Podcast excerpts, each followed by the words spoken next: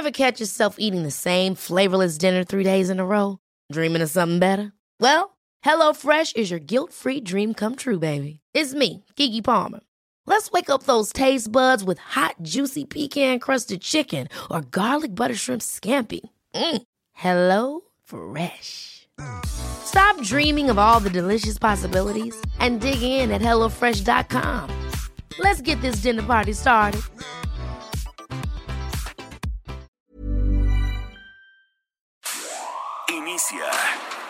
Las noticias de la tarde con Jesús Martín Mendoza en Heraldo Radio.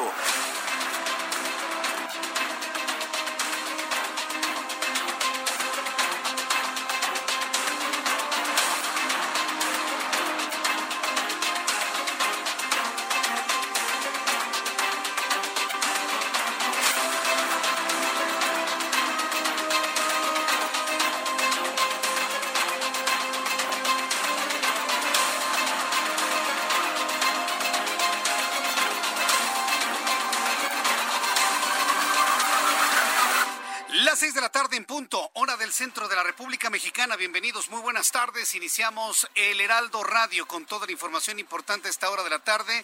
Saludo con muchísimo gusto a todos nuestros amigos que en el país, en la República Mexicana, están ya sintonizando el Heraldo Radio. También les recuerdo que estamos en nuestra transmisión de YouTube, en el canal Jesús Martín MX, que nos sirve de forma de comunicación entre usted y yo, esta retroalimentación fundamental cuando hay una gran cantidad de noticias como la que les presento a continuación en este resumen. Súbale el volumen a su radio. En primer lugar, le informo que los coordinadores parlamentarios en la Cámara de Diputados acordaron votar por unanimidad las cuatro minutas del Senado de la República con relación a las reformas legislativas del Tratado Comercial entre México, Estados Unidos y Canadá, el famoso TEMEC, en la víspera de su entrada en vigor el día de mañana. Quiero presentarle lo que dijo Mario Delgado, presidente de la Junta de Coordinación Política en la Cámara de Diputados. Estamos eh, muy complacidos con el trabajo que hicieron los diputados en conjunto con los eh, senadores.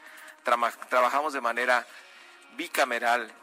Trabajamos de manera bicameral, con el tiempo prácticamente terminando con unos cuantos segundos, unas cuantas horas, terminaron finalmente la discusión de este importantísimo paquete legislativo. Más adelante voy a tener detalles completos de lo que comentó el propio Mario Delgado frente a los legisladores el día de hoy. También le informo que la Secretaría de Economía publicó en el Diario Oficial de la Federación el decreto por el que establece la tasa aplicable a las importaciones para las mercancías originadas de los Estados Unidos y Canadá, que se aplicarán a partir de este 1 de julio cuando entre en vigor el acuerdo comercial entre los tres países. En otra de las noticias que han simbrado la opinión pública, sin duda alguna, es el anuncio que hizo la Fiscalía General de la República en voz de Alejandro Hertz Manero de órdenes de aprehensión en contra de al menos 46 servidores públicos y estar ligados a la desaparición de los 43 estudiantes de Ayotzinapa. Alejandro Hertz, fiscal general de la República, anunció el fin de la denominada ver- verdad histórica, pero ellos están planteando su propia verdad histórica, ¿eh? También va- vamos, vamos metiendo un poco de crítica a este asunto. Les chocó la frase, que por cierto es un argumento legal, el de la verdad histórica, les chocó, pero hasta la náusea. Pero ellos están haciendo su propia verdad histórica. También hay que decirlo con toda claridad. Bueno, pues en el caso de Ayotzinapa, se solicitó 46 órdenes de aprehensión contra funcionarios del estado de Guerrero y dijo que se les acusa de desaparición forzada y delincuencia organizada. Esto es parte de lo que dijo Hertz Manero en un video que subió a sus redes sociales. El trabajo realizado que ha permitido identificar esta desaparición forzada y las conductas de delincuencia organizada correspondientes, el fiscal de Ayotzinapa, el maestro Omar Gómez Trejo, habrá de hacer una referencia pormenorizada conforme a la autoridad nos vaya permitiendo, para que de esta nueva etapa se pueda manejar ya con absoluta transparencia y con toda legalidad. Se acabó la verdad histórica. Como si eso fuera un triunfo. La verdad histórica, perdóneme Alejandro Gersmanero, siempre estará ahí y van a llegar ustedes exactamente a las mismas conclusiones. Con otras personas detenidas, pero van a llegar a las mismas eh, conclusiones. La verdad histórica existe y la van a terminar confirmando ustedes. Mientras tanto, evidentemente, el asunto de los 43 de Ayotzinapa, pues tiene su, carácter político, por supuesto. Y andan persiguiendo al investigador de ese entonces, Tomás Herón, para hacerle creer a la gente menos informada que Tomás Herón tiene que ver con la desaparición de los 43 de Ayotzinapa. Y eso es una verdadera falsedad. Es una falsedad redonda, completita. Alejandro Hertz Manero, titular de la Fiscalía General de la República, anunció que se liberó una orden de aprehensión contra Tomás Cerón, el exdirector de la Agencia de Investigación Criminal, quien se encuentra prófugo del país. Pero lo están llamando para que declare cómo hizo la investigación, no porque él haya desaparecido a los 43 de Ayotzinapa. Ojo con ese manejo de las cosas. Escuche usted a Manero. Esas órdenes de aprehensión solicitadas se unen a las ya obtenidas el pasado 10 de marzo en contra de funcionarios de la Procuraduría General de la República, entre ellos Tomás Zeta, quien huyó del país y que ya cuenta con orden de aprehensión y ficha roja de Interpol para su localización a nivel internacional y su extradición correspondiente. Esto fue lo que dijo Alejandro Manero, que sin duda alguna se convierte en el personaje de la noticia el día de hoy, porque además de haber dado detalles del asunto que tiene que ver con la detención de 46 funcionarios 46 funcionarios del estado de Guerrero, el propio Hertz Manero, titular de la Fiscalía General de la República, informó que Emilio Lozoya Austin, director de Pemex, aceptó ser extraditado a México y brindar cooperación. Al mismo tiempo, Javier Coello Trejo anunció que se dejará de ser su representante legal por diferencias jurídicas. Sí, pues lo que pasa es que el señor Javier Coello Trejo quería que su cliente se mantuviera fuera de México, pero por alguna razón que todavía no alcanzamos a visualizar o a comprender, Emilio Lozoya ha pedido regresar a México. ¿Para qué? ¿Qué información va a revelar? ¿Qué información secreta podría conocerse de los labios y de la boca del propio Emilio Lozoya? Le puedo asegurar que más de uno está temblando, ¿eh? Más de uno está temblando, no tengo la menor duda. Pero ya lo platicaremos usted y yo. Le invito para que me dé sus comentarios a través de YouTube, Jesús Martín MX, que es nuestra forma de contacto entre usted y yo. Y además a través de mi cuenta de Twitter, arroba Jesús Martín MX. En asuntos del COVID, nada de lo que le he informado va a hacer que nos olvidemos del asunto del COVID-19, la cantidad de contagiados que hay en México y la cantidad de personas fallecidas. Por medio de un video en redes sociales, Hugo López Gatel, subsecretario de Prevención y Promoción a la Salud, aseguró que las pruebas rápidas contra el COVID son poco útiles. Otra vez, insiste en hacerle la barba a su jefe para que México no tenga pruebas por más que lo pide la Organización Mundial de la Salud, por más que lo pide la comunidad internacional, México niega su gobierno y será un asunto, yo le puedo asegurar que en el futuro, cuando ya toda esta bola de de personajes se vayan en el año 2024, le puedo asegurar que en los próximos años van a ser perseguidos por esas responsabilidades que ya tienen sobre sus hombros ante este tipo de omisiones. Ah, claro, por supuesto. Claro que sí. Y quien tenga elementos ya vaya fincando responsabilidades. ¿Cómo puede ser posible que a estas alturas Hugo López Gatel niegue hacer pruebas en México? ¿Cómo es posible que ya existiendo la tecnología para hacer pruebas de dos, tres minutos diagnósticas, sigan negando la posibilidad de hacer pruebas en México? Insiste López Gatel en que son poco útiles, que confunden, los confundirán a ustedes, a ustedes, a nosotros no. A la sociedad mexicana no nos confunde saber que alguien tenga COVID. Ustedes serán los confundidos, nosotros no. Añadió que esta recomendación es igual a la hecha por la Organización Mundial de la Salud. Eso es una mentira y yo no voy a ser portavoz de mentiras la Organización Mundial de la Salud, a través de la Organización Panamericana de la Salud, ha insistido en que México debe hacer más pruebas. Ha enviado inclusive regaños al gobierno de México por la velocidad de los contagios y la falta de pruebas diagnósticas sobre lo que sucede con el COVID-19. Y ahora nos sale con que no, que está en línea con lo que dice la OMS. Eso no es verdad la Organización Mundial de la Salud y Tedros Adhanom es uno de los hombres que han insistido en hacer pruebas, pruebas y más pruebas a la noticia que le comparto tengo que hacer mis acotaciones porque mire, yo no vengo aquí para ser el vocero de las imprecisiones, mentiras u otras verdades de otros, ¿eh? definitivamente no.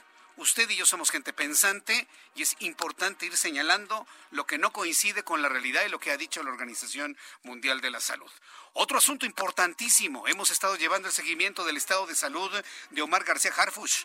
Bueno, pues el, el, secretario de Seguridad Ciudadana de la Ciudad de México fue intervenido el día de hoy nuevamente, luego del atentado que sufrió el viernes en las lomas de Chapultepec.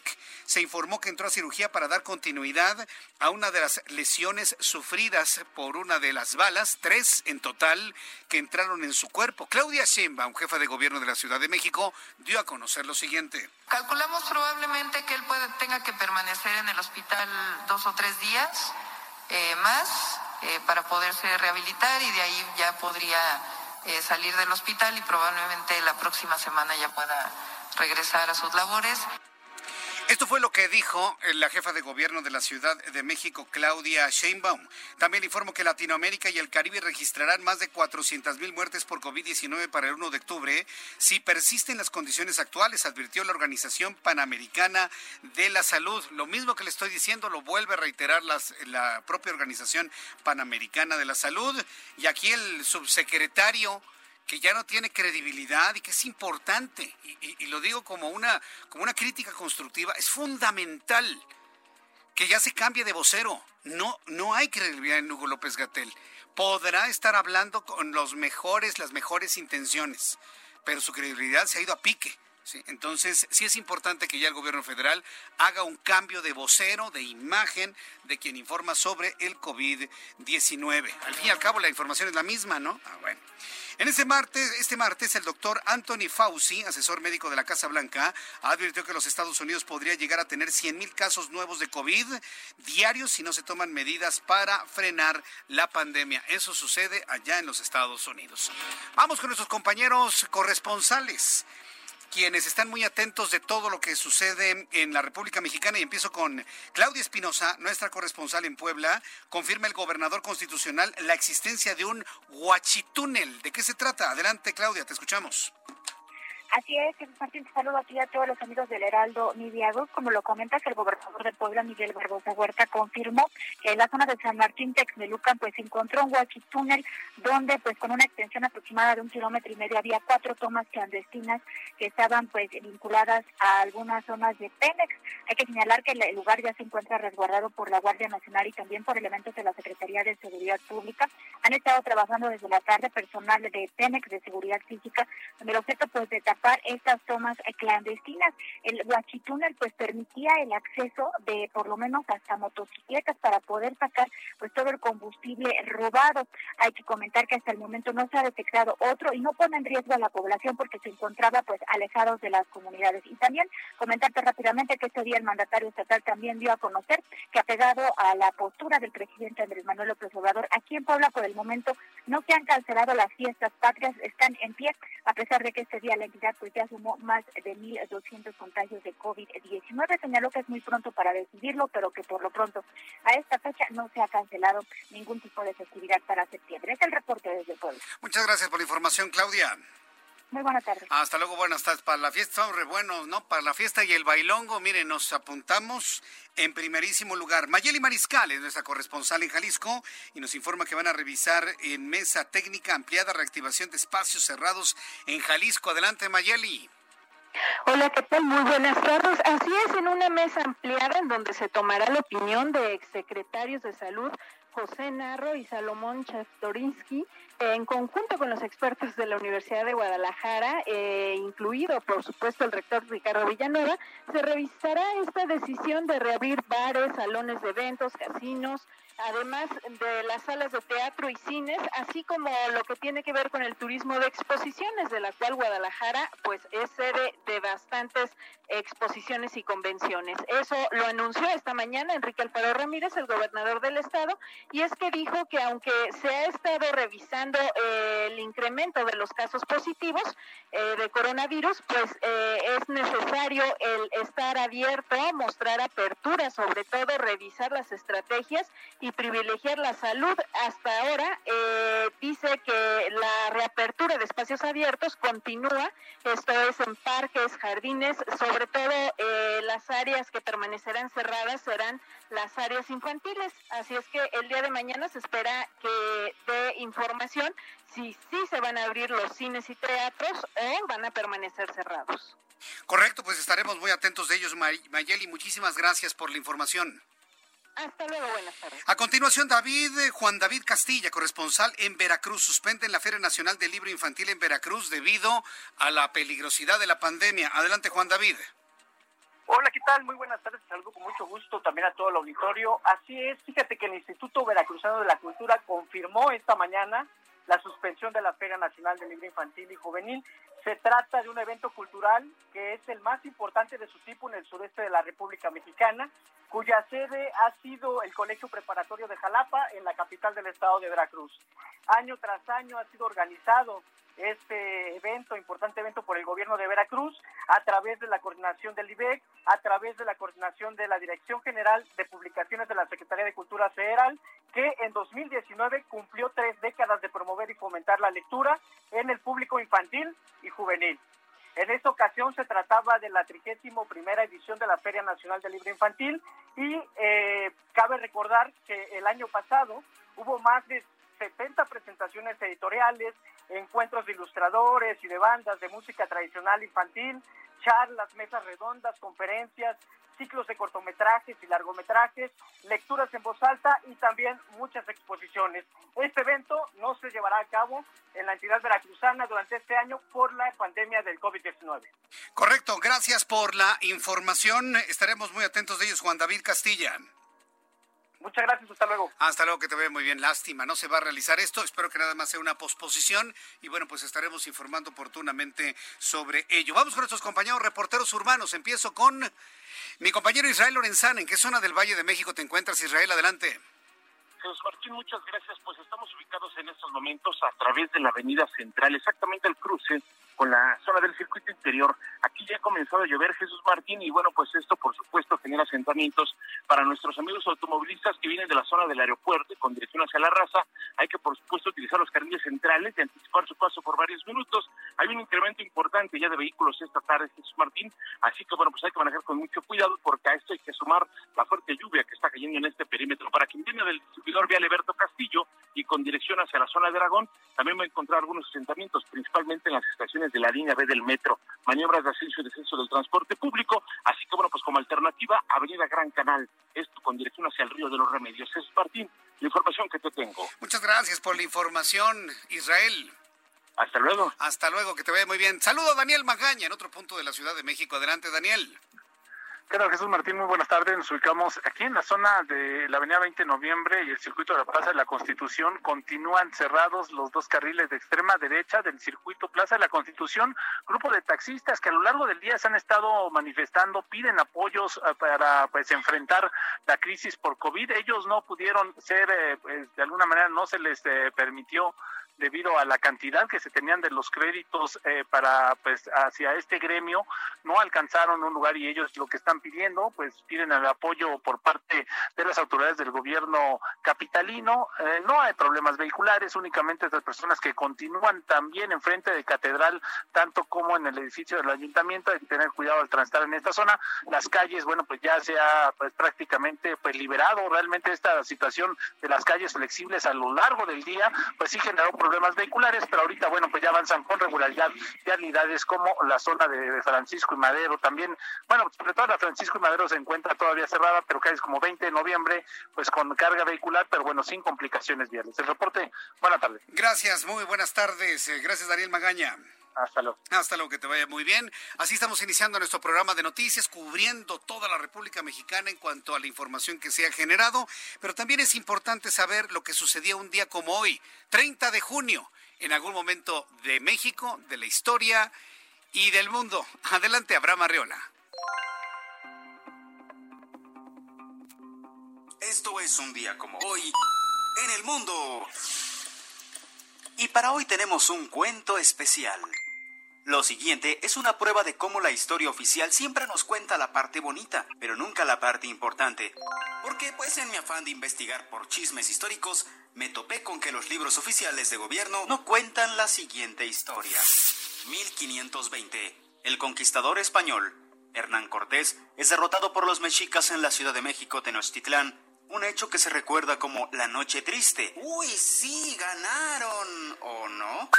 Pues no, porque lo que ya no te cuentan es la parte fea, pero también la parte interesante. Cortés, todo enojado por la derrota, dijo, ah, sí, ahora va la mía.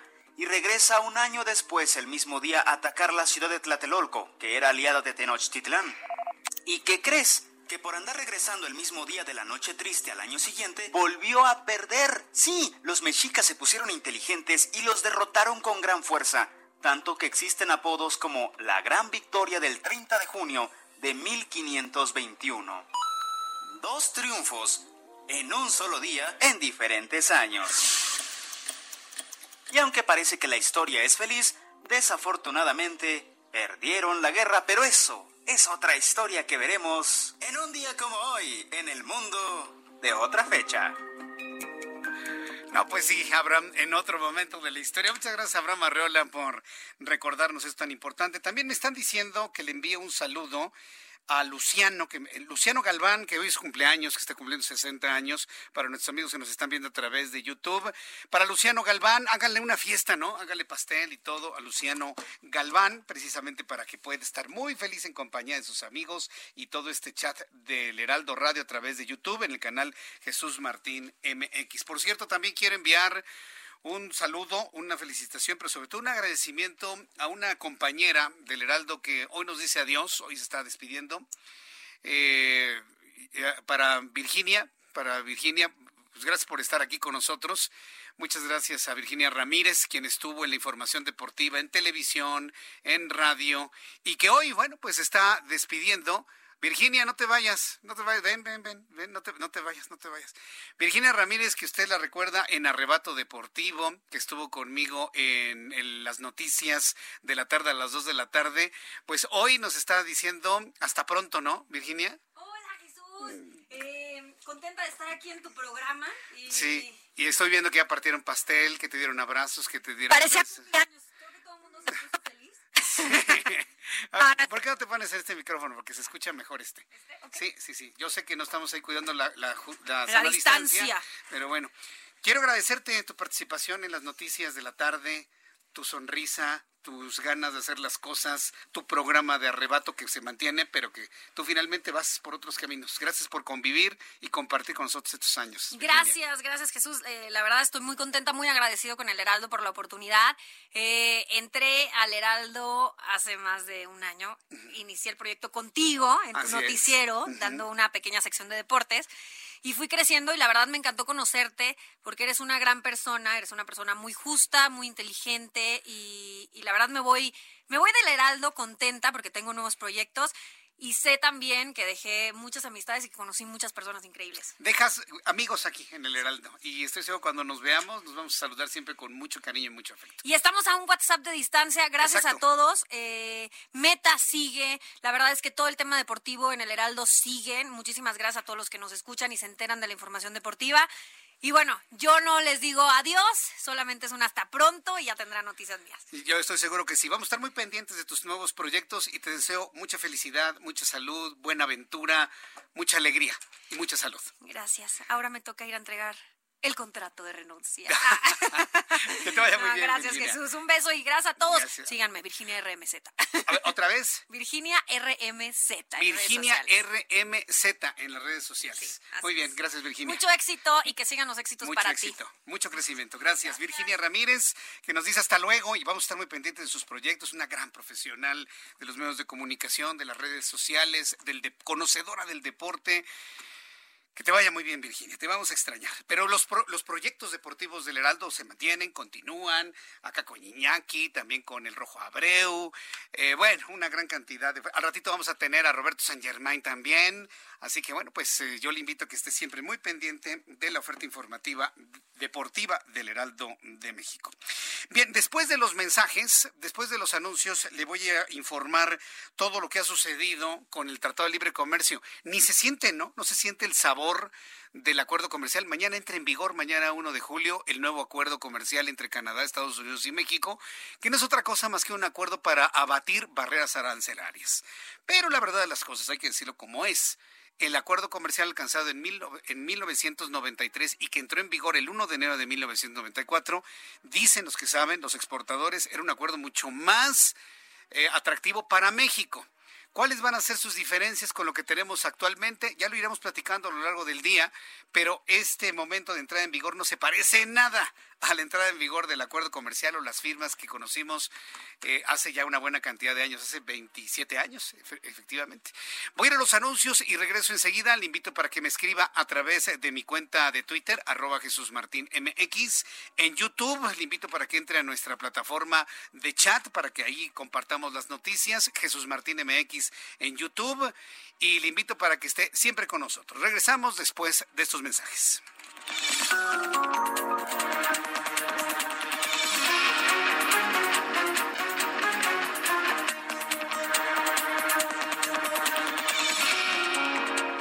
Escuchas a Jesús Martín Mendoza con las noticias de la tarde por Heraldo Radio, una estación de Heraldo Media Group.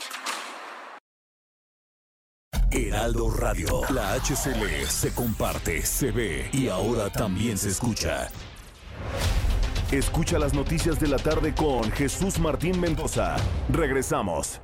Muy buenas tardes amigos del Heraldo Radio. Bueno, pues estamos aquí platicando. Adri Rivera Melo y su servidora Mónica Reyes sobre el cubrebocas KN98 porque sin duda alguna es uno de los mejores que tenemos a nivel eh, hospitalar y que tiene un costo de nivel medio. Y bueno, ya nos vas a explicar, ¿verdad? Definitivo, Moni, pero, pero tienes toda la razón tienes toda la razón. Fíjate que esto es un dato interesante. Las capas de un cubrebocas de alta calidad como el KN95 nos protegen un 99%, es decir, es muy buen mm, cubrebocas. El KN95 fue reconocido científicamente como el más perfecto respirador en términos de calidad y protección. Y recientemente en Europa se presentó el KN98, mm, que es este que traemos el día de hoy, que es la evolución del KN95. ¿Por qué? Porque tiene cinco capas de protección. Nos protege al 100%. Perfecto. Si marcan en este momento, amigos, de una vez les doy el número, es el 800 230 mil y ordenan este cubrebocas KN98. En la compra de un paquete con cinco cubrebocas KN98, van a recibir otros cinco KN98 gratis. Mm. Esto hace que prácticamente el precio del mejor cubrebocas que pueda comprar pues sea al mismo precio que un cubrebocas de mediana calidad. Y además de los 10 cubrebocas KN98, usted mil pesos en productos seleccionados de la línea hospitalar a todos aquellos con los que convive desde una escuela, una estética, en fin, pueden recibirlos en su casa o enviárselos directamente con una tarjetita a su nombre y un mensaje de solidaridad, que es muy lindo detalle.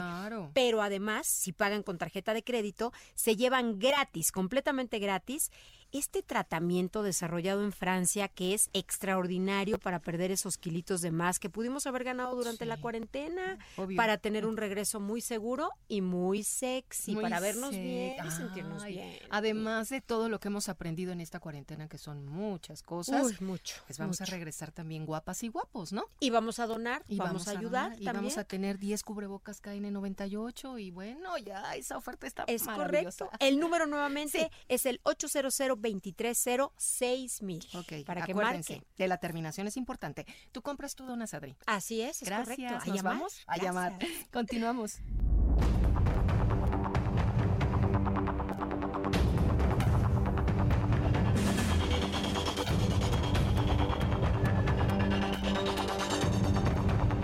Son las 6 de la tarde con 32 minutos, 6 de la tarde con 32. Continuamos en el Heraldo Radio en toda la República Mexicana a través de mi cuenta de YouTube, Jesús Martín MX, y recibo sus comentarios a través de mi cuenta de Twitter, arroba Jesús Martín MX. Bien, vamos a empezar con el asunto de, eh, de Emilio Lozoya.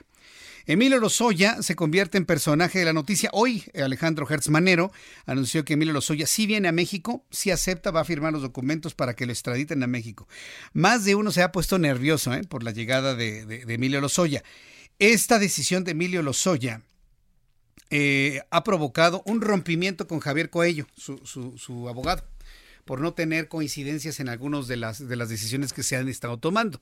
Entonces, eh, el, asunto se vuelve muy interesante y sobre todo muy preocupante para algunos, porque ¿qué es lo que va a decir en México? ¿Para qué quiere regresar Emilio Lozoya? A través de todo tipo de argucias legales, pudo haberse quedado el resto de su vida en Europa o en cualquier otra parte del mundo, pero sí decide venir a México y enfrentar a la justicia. Otro asunto que Patricia Alvarado, nuestra corresponsal en España, nos tiene preparado es esta, esta negativa de Europa a recibir a ciudadanos mexicanos, estadounidenses, rusos y brasileños ante la gran probabilidad de que puedan incrementar la cantidad de contagios de COVID en territorio europeo. Patricia Alvarado, nuestra corresponsal del Heraldo Media Group en Madrid, me da mucho gusto saludarte. Bienvenida. Buenas tardes, Patricia. Muy buenas tardes, Jesús.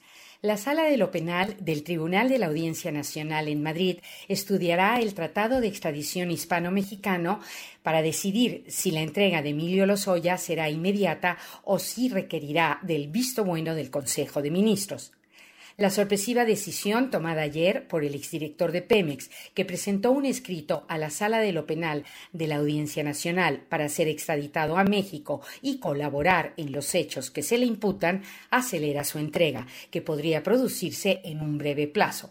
Lozoya renunció a la vista que se iba a celebrar próximamente en la Audiencia Nacional, en la que se formalizaba si quería ser extraditado o no. El exdirector de Pemex viajará en una aeronave de bandera mexicana con objeto de cumplir las previsiones de seguridad y de salud que requiere el protocolo hasta su internación en México. Ahí deberá responder a los delitos de soborno, operaciones con recursos de procedencia ilícita y asociación delictuosa. Lozoya, por ahora, continúa en la prisión de Navalcarnero a 35 kilómetros de Madrid. Jesús, fíjate que México, Estados Unidos, Rusia y Brasil figuran en la lista de 150 países cuyos ciudadanos no podrán entrar a Europa que mañana abre sus fronteras. El Consejo de Ministros de la Unión Europea elaboró una lista de 15 países cuyos connacionales sí podrán entrar en el viejo continente. Sorprende que en la reducida lista esté China, pese a que hay dudas razonables sobre el control del COVID-19. En dos semanas se revisarán los criterios epidemiológicos y según la evolución de la pandemia en México, podrían entrar o no turistas de nuestro país. Jesús. Muchas gracias por la información, Patricia Alvarado, desde Madrid, España. Buenas noches, buenas madrugadas allá en Madrid. Bueno, pues ahí están las, eh, las informaciones que se han generado.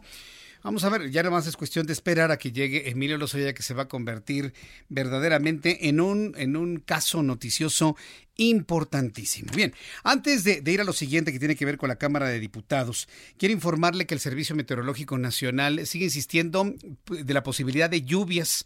En cuanto al pronóstico del tiempo, quiero informarle que hay tres asuntos importantes a considerar en cuanto al pronóstico del tiempo. Una onda tropical que se encuentra en las costas del Pacífico mexicano, una remanencia de una, de una baja presión y un frente frío que está entrando por Baja California y también por Sonora. Son tres sistemas los los que en estos momentos están generando bajas temperaturas, sobre todo lluvias lluvias que van a ser de alguna manera y eh, van a ser lluvias importantes para los próximas para las próximas horas.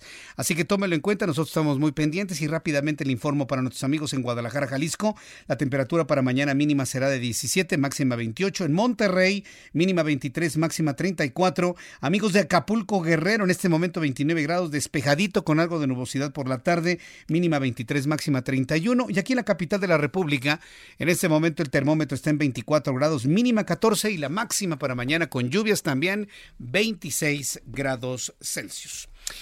Estamos a unas horas de que inicie un nuevo acuerdo comercial. De manera falsa, y tengo que decirlo de manera falsa, imprecisa. Cuando hay una imprecisión, pues hay un nivel de, de falsedad.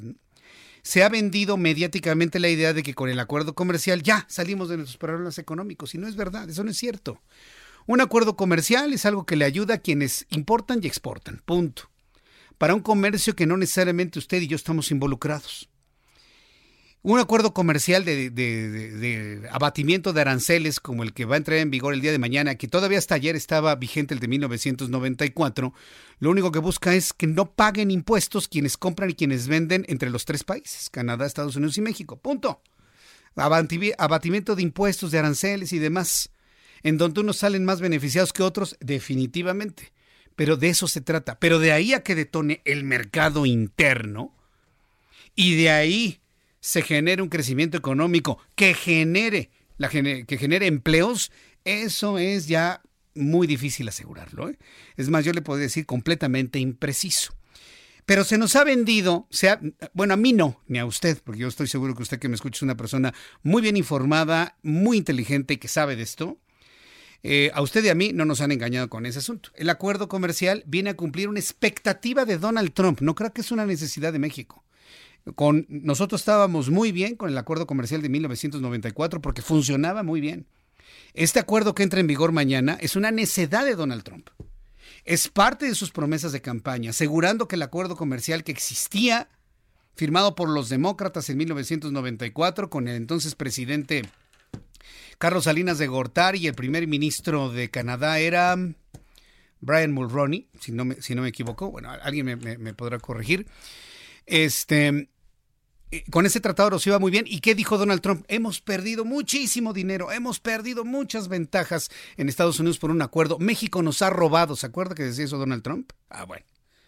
El acuerdo que entra mañana es una necedad de Donald Trump de presentarle a sus electores, miren, ya cambié el acuerdo comercial. Ya logré que ya no nos robe tanto México.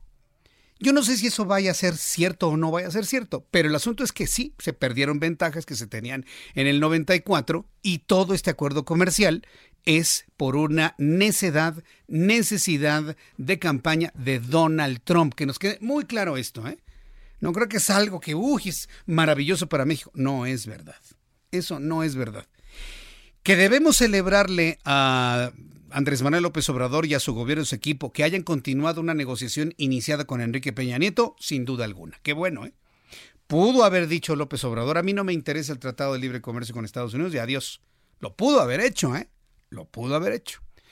Pero no, no lo hizo. Finalmente continuaron con una negociación que dejó en su momento la administración Peña Nieto para poder renovar un acuerdo al cual no le gustaba a, a Donald Trump. El primer ministro canadiense pues él no dice nada. En realidad el intercambio que tiene con Estados Unidos está asegurado con o sin tratado.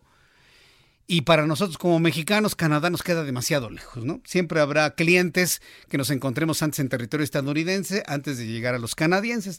estamos de alguna manera alejados de un intercambio más nutrido entre México y Canadá, el cual sí existe. Eh, le comento todo esto para que no le vendan a usted la idea de que, ay, ya hay acuerdo, vamos a salir de la pobreza. No es verdad. Eso no es cierto. Eso no es cierto. Es una actualización de un acuerdo que no le gustó a Donald Trump y ahora piensa que ya con este acuerdo alcanzado le vamos a robar menos. Eso es todo. Esa es toda la explicación de lo que va a ocurrir el día de mañana.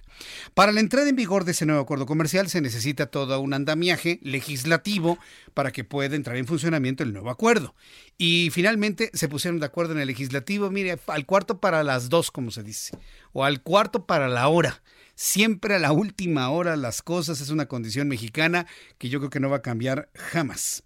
Con la asistencia de 347 de 500 legisladores, pero solo 51 presentes en el Pleno por protocolo sanitario, la Cámara de Diputados abrió la sesión de su periodo extraordinario de sesiones para discutir y votar cuatro leyes reglamentarias del nuevo acuerdo comercial entre México, Estados Unidos y Canadá. Previamente, el presidente de la Junta de Coordinación Política, Mario Delgado, adelantó que las iniciativas serán votadas en consenso. Asimismo, Mario Delgado dijo que a partir del próximo 6 de julio, el Comité Técnico de Evaluación va a reanudar el proceso de selección de los consejos electorales y el 16 de julio los entregará a las cuatro quintetas para el mismo número de espacios en el Consejo General. En ese sentido, el diputado dijo que vendrá una negociación entre los grupos parlamentarios para elegir a los cuatro nuevos consejeros el próximo 22 de julio. Entonces, Sirvió esto por lo menos al anuncio de que van a ir con el asunto del Consejo General para los cuatro nuevos consejeros del INE y Mario Delgado de esta manera lo comentó. Creo que es una buena noticia para nuestro país. El Poder Legislativo le está cumpliendo a México, le da al Ejecutivo la posibilidad de que se armonicen los marcos jurídicos entre los tres países, Estados Unidos y Canadá, para que pueda entrar en vigor sin ningún problema el acuerdo de libre comercio a partir de mañana. Es una buena noticia para México que cae justo en medio del impacto económico de la emergencia sanitaria, que sin duda cambiará la expectativa de los inversionistas a nuestro país Esto es lo que dice Mario Delgado. Sí, para los inversionistas. Es algo importante para los inversionistas. Pero sí, hay que decirlo, el que el Tratado de Libre Comercio nos cambia la expectativa a todos, porque ya hay acuerdo comercial y ya vamos a empezar a crecer como nunca, pues eso es, eso es verdaderamente relativo. Precisamente para hablar sobre ello, tengo en la línea telefónica mi querido Juan Musi, nuestro analista financiero. Te agradezco siempre que estés dispuesto para platicar con nosotros aquí en el Heraldo Radio. Bienvenido, ¿cómo te va? Buenas tardes, Juan. Mi querido Jesús Martín, puesto y dispuesto. Magnífico. que aquí estamos felices como siempre, mi querido Jesús Martín. Oye, pues mira, eh, pocas veces coincido con, con las gentes que, que, desempeñan las funciones y las labores que conocemos ahí en el Congreso. Coincido en la parte que es una muy buena noticia para México, el, el hecho de haber logrado, es una noticia del pasado, no es una noticia nueva. Sí, así es. El tratado se negoció, se firmó y se aprobó en su momento. Eh, aquí nada más volvimos a meter ruido local, ¿no? Politiquería pura. Pero al final de cuentas, yo sí creo que es, un, es, es, algo positivo hacia adelante porque es una preocupación menos. De alguna manera es como si tuviéramos eh, una familia eh, de, de, muchos hijos y los hijos van bien en la escuela y las cosas en la economía están un poquito complicadas. Bueno, pues que vayan bien en la escuela es una preocupación menos, ¿no? Tendremos otras preocupaciones, pero esa eh, la tenemos resuelta. Y en este caso en particular, uso esta analogía porque ponerle más variables en contra a la ecuación que hoy llamo yo México sería ya una mala broma, un mal chiste. Tenemos muchísimas cosas muy complicadas, muchísimas cosas en contra, y esta no es menos importante que, muchas de ellas, porque es la relación comercial más importante del país, con la potencia número uno del mundo, con la potencia comercial eh, sin duda número uno, con el país con mayor poder de compra, y en el caso de México, además de ser nuestro vecino, es el destino del 90% de las exportaciones nacionales. Entonces, pues es, me acuerdo cuando empezaba todo este relajito y todo el mundo decía en una posición que se entendía, ¿eh? un, tanto cuanto digna. Es que ¿por qué no nos volteamos con Trump y le decimos que se vaya el demonio y nos vamos con los europeos? Bueno, pues ojalá y fuera así de fácil, ¿no? Eh, sustituir a, tu cliente que te compre el 90% de tu venta, pues es algo imposible. Por más que hiciéramos en ese momento por convencer a la Unión Europea, a países asiáticos, eh, eh, Estados Unidos en ese sentido y geográficamente además es insustituible. Entonces, creo que es una buena noticia y, y no quiero echar a perder la buena noticia diciéndote cosas negativas, pero hay que tomar en cuenta que es un tratado que tiene ciertas cositas en donde Trump se vio muy hábil y negoció a favor de Estados Unidos y Canadá y México tuvimos que conformarnos con la mejor versión posible, digamos, ¿no? Eh, me refiero concretamente a apartados como las partes de origen, eh, que, que, favoreció más a las partes norteamericanas por encima de Canadá y México, me refiero a la de cuando tengamos controversias, esas controversias en lugar de dirimirse en un tribunal neutral se van a dirimir en Estados Unidos, pues es casi casi que siendo juez y parte, ¿no? Eh, y luego es estas cláusulas que le llamaron en su momento las cláusulas sunset, que son cláusulas que te permiten eh, estar revisando y renovar. Entonces, de alguna forma es más vulnerable estar teniendo cláusulas revisables que un tratado como el NAFTA o como el TLC, que nos duró de 1994 a la fecha sin prácticamente ninguna revisión, ¿no? Ahora, algo bien importante, tenemos TLC, que ahora se llama TEMEC, Trump cumplió su promesa de campaña, ¿no? Cambió al peor tratado del mundo por el mejor tratado del mundo. Eso, de nuevo, es politiquería. se parecen muchísimo, muchísimo. Había que bautizarlos distintos para poder vender eh, esto a su, a, su, a su base de votantes, ¿no? Y, también creo que es bien importante que hoy que Trump va abajo y que todavía no todo está perdido, pero que hoy la B está arriba y que parece muy probable que el próximo presidente de Estados Unidos sea un demócrata, sea Joe Biden, pues qué bueno que tampoco tengamos este punto eh, en contra de tener que negociar ahora con el nuevo presidente o con la nueva administración, es decir, pase lo que pase, ya hay tratado. Y dicho sea de paso, te quería hacer un comentario muy breve, es una apreciación personal pero yo creo que Biden sería una relación más conveniente para México. Y te voy a decir rápidamente por qué. Sí. Biden no nos estaría cambiando la jugada cada cinco minutos. Yo creo que es un tipo mucho menos visceral que Trump. Al igual que Trump es un tipo que siempre va a ver por los intereses de Estados Unidos, como siempre le han hecho. Esa es una condición sine qua non de los norteamericanos. Pero creo que vamos a tener una relación más estable, más predecible y también a Trump lo hacemos enojar con un tema migratorio y nos pone aranceles en el acero y en aluminio. A Trump lo hacemos enojar con la frontera sur y nos pone impuestos y nos tumba el Tratado de Libre Comercio. Y de un tuitazo, Jesús, ¿no? Sí, sí, sí, estoy completamente de acuerdo. Creo que en ese sentido eh, eh, podría ser una mejor relación la que podríamos establecer con Biden. Por eso, no sé si lo viste, yo hablé de eso la semana pasada, no contigo, pero lo, lo hablé en las cápsulas que a veces me haces favor de retuitear. Decía yo que no me parecía correcto que nuestro presidente fuera a presentarse con Trump a un acto de campaña porque pues sería empezar con el pie izquierdo. Yo creo que es mejor jugarla neutral. No voy ni con Biden ni con Trump, ¿no? Pero bueno, este son cosas políticas, no de economía y finanzas. Y al final me quedo con la buena noticia de que a partir del primero de julio tenemos, habemos tratado, Jesús Martín. habemos tratado, me gusta, ¿eh? Habemos tratado a partir de mañana ya lo que veamos ya va a ser el acto protocolar y que si la fotografía, ¿te, acuerdas de aquella fotografía de los tres líderes de Canadá, de Estados Unidos, de México en 1993? Tú estabas bien chavo, evidentemente, ¿no? Estabas súper, súper chavo.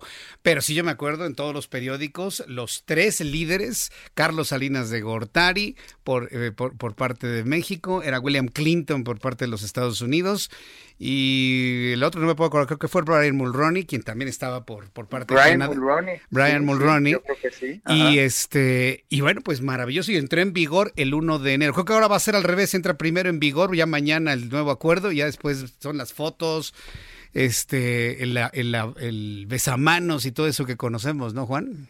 Sí, sí, sí. Ahora, eh, ahora que lo dices, fue, fue, un, fue un tema que cambió a México. Ahorita, por ejemplo, no está de moda la globalización y los tratados de libre comercio. Ahorita, al contrario, los líderes de hoy promueven dos cosas, el populismo y el proteccionismo, ¿no? En aquel momento era, era, era acorde a la época, esta foto venía acompañada de un gran momentum que traía la idea de globalizar, eficientar, bajar costos eh, y, y de poner disponible un producto armado en el mundo por partes de todos lados, pero que tenían un ensamblaje final y que eso se ponía en manos del consumidor a un mejor precio. Hoy eso está pasado de moda ¿eh? y hoy lo que está de moda es las políticas proteccionistas y hacerle creer a la gente que eso es lo que ha destruido el empleo y a la industria y es lo que nos tiene mal. Eh, yo, yo no lo creo, es una toma de pelo. Yo lo celebro y, y decirte que México tiene una gran condición hoy que podría aprovechar y que ojalá y el gobierno fuera empático y es está pasando por una pésima, por un pésimo momento la relación China-Estados Unidos. El exportador más importante a Estados Unidos es China, después es México, hacia Estados Unidos.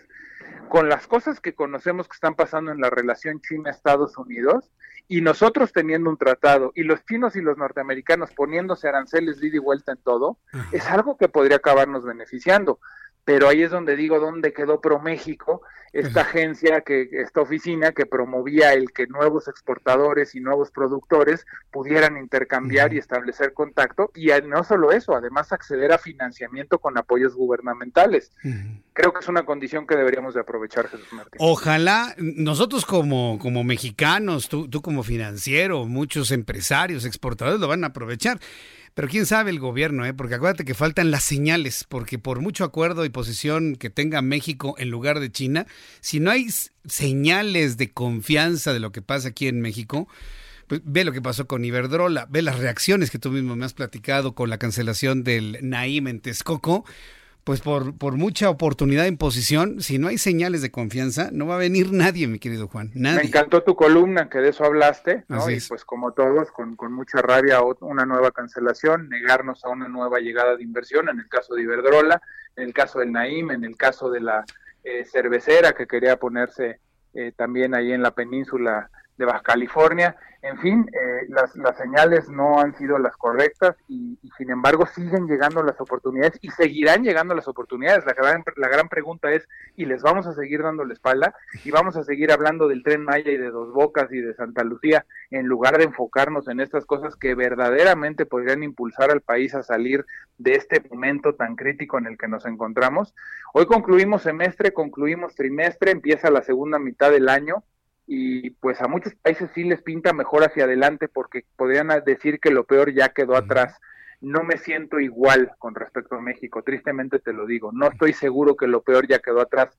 En Estados Unidos y en Europa parece ser que sí, y por eso estás viendo que repuntan las cifras económicas, repuntan los mercados financieros. Qué triste que no te puedes decir lo mismo de México. Mi querido Juan Musi, danos por favor tu eh, cuenta en Twitter para que el público pueda preguntarte, comentarte, consultarte, porque siempre es buen momento para un, para un buen consejo en materia financiera. Danos tu cuenta, por favor. Arroba Juan S. Musi, arroba Juan S. Musi, y como siempre, un placer, un gusto formar parte de tu equipo, mi querido Jesús Martín, a la orden de nuestro auditorio consultas económicas y financieras con muchísimo gusto. yo, ya, te vi ya, pero metidísimo con un diálogo muy nutrido con nuestros amigos que nos siguen en la cuenta de Twitter. Y muchas gracias, Juan. Nos escuchamos en la próxima. Te mando un fuerte abrazo. Igualmente, Jesús Martín, cuídate mucho. Hasta luego, que te vea muy bien. Es Juan Musi Amiones, nuestro analista financiero aquí en el Heraldo Radio. Voy a ir a los anuncios. Después de los mensajes, le voy a tener la conferencia vespertina sobre COVID-19, la actualización de los números. Ayer nos quedamos con 27.121 mexicanos fallecidos en un mundo de 220.657. Eh, personas transmitidas con COVID-19. Regreso con esta información después de unos segundos. Le invito para que me escriba a través de mi cuenta de Twitter, arroba Jesús Martín y en YouTube, Jesús Martín MX. Escuchas a Jesús Martín Mendoza con las noticias de la tarde por Heraldo Radio, una estación de Heraldo Media Group. Escucha la H, Heraldo Radio.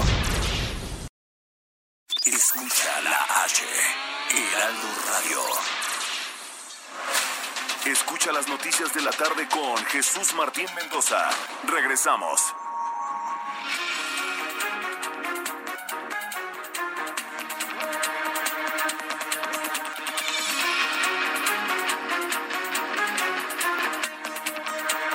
Son las 7 en punto, las 19 horas en punto hora del centro de la República Mexicana. Escucha usted el Heraldo Radio. Yo soy Jesús Martín Mendoza, a toda la República Mexicana a través de la gran red de emisoras del Heraldo Radio. Le presento un resumen con lo más importante y lo más destacado en las últimas horas.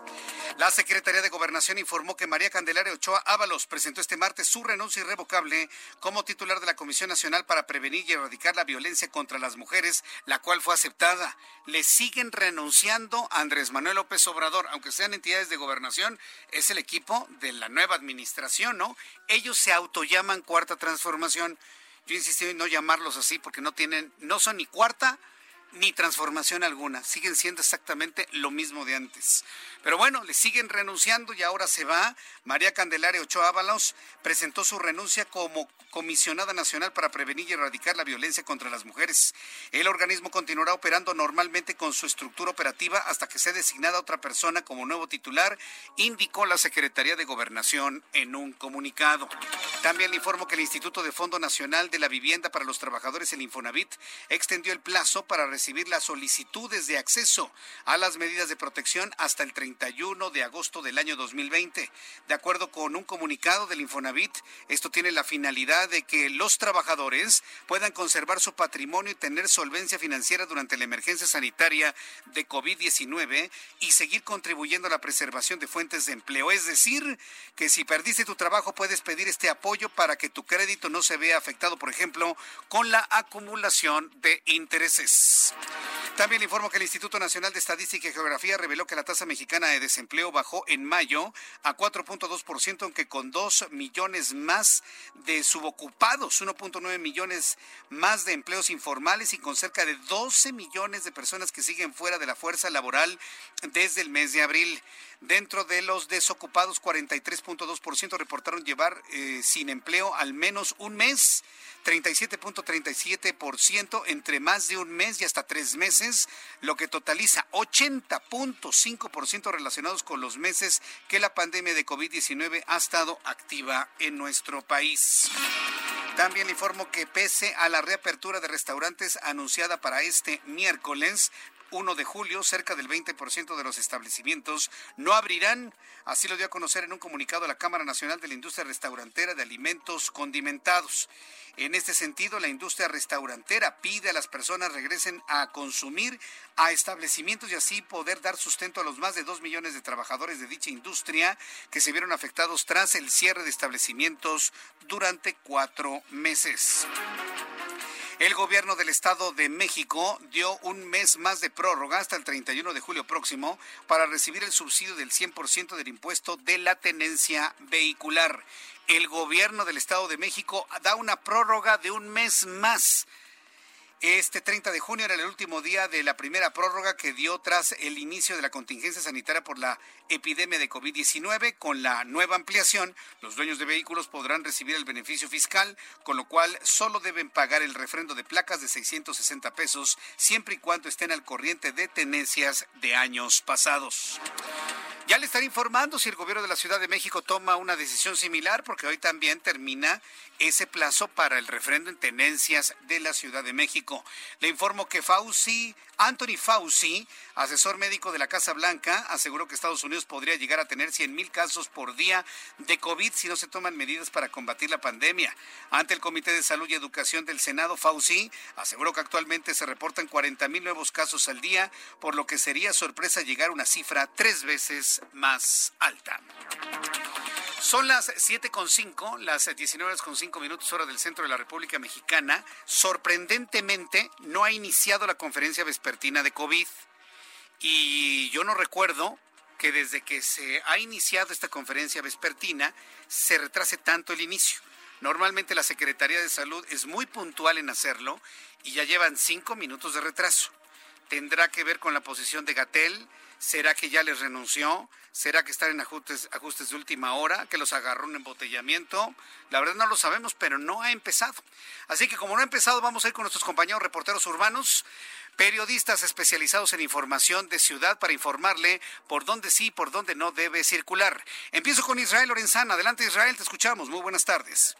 Jesús Martín, gracias. Pues bueno, hay buenas noticias. Ha dejado de llover, pero bueno, pues el pavimento está mojado y esto por supuesto genera contratiempos para los automovilistas que van esto en la zona de Indios Verdes, condiciones de la México Pachuca. Hay que utilizar como alternativa Centenario, la cual presenta una circulación aceptable para incorporarse al río de los remedios. El sentido opuesto de la circulación fluye, esto con dirección hacia la raza, algunos asentamientos en carriles laterales sobre Insurgentes Norte, en la zona de Montevideo, pero nada para pensar en alternativas. Superando este punto, la circulación mejora también hacia la zona de Eulalia Guzmán.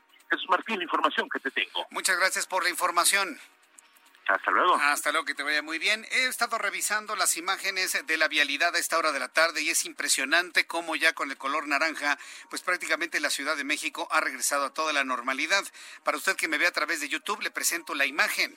Ahí está la Ciudad de México, completamente saturada de vehículos en el viaducto, en el circuito interior, en el periférico. Además de que estamos revisando una gran cantidad de obras en todo lo que tiene que ver con el periférico hacia Cuautitlán, hacia el norte, para quienes van rumbo a la zona de, sí, de Cuautitlán, de La Quebrada, de la Industrial Cuamantla, de Tepozotlán, completamente saturado de vehículos. El centro de la Ciudad de México está completamente cerrado. Si usted no tiene nada que ir al centro, no vaya al centro.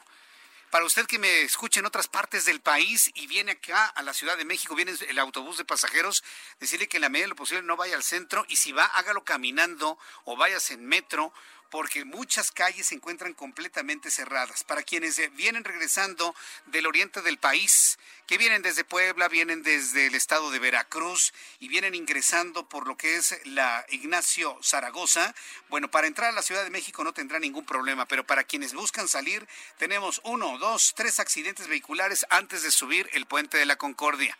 Accidentes en carriles centrales que están impidiendo están impidiendo el tránsito fluido en esta zona.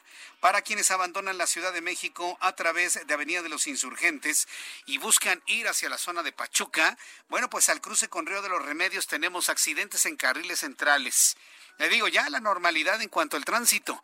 Si usted se va de la Ciudad de México, va hacia el norte, va hacia la zona de, Pachuca, hacia Pachuca y se quiere ir por la zona de Santa Clara, bueno, pues decirle que antes de cruzar el río de los Remedios está completamente detenido el tránsito para quienes están a la altura desde, ahorita le digo, desde dónde, desde Potrero, ¿sí? desde el metro 18, Deportivo 18 de marzo. Ahí empieza todo el conflicto y va a vuelta a vuelta de rueda. Bien, son las siete con ocho, las siete con ocho. Ya empezó la conferencia, ya apenas están empezando con la transmisión de la conferencia vespertina. Hoy sí, con un retraso de ocho minutos, se viene acercando al presidium. Se encuentra Hugo López Gatel, subsecretario de Prevención y Promoción a la Salud, José Luis Salomía. Veo a Zoé Robledo. Está Zoé Robledo, ¿verdad? El director del Instituto Mexicano del Seguro Social. Y, el, y la cuarta persona que no identifico, sí lo he visto en otras ocasiones, pero no lo identifico. Vamos a escuchar a Hugo López Gatel, a ver qué es lo que explica de por qué la tardanza el día de hoy. Sobre COVID-19, la pandemia causada por el nuevo coronavirus, SARS-CoV-2. Hoy tenemos varios temas que conversar. El doctor José Luis Alomía presentará el informe técnico. El doctor Ricardo Cortés Alcalá nos comentará sobre la movilidad. Hoy es martes de movilidad.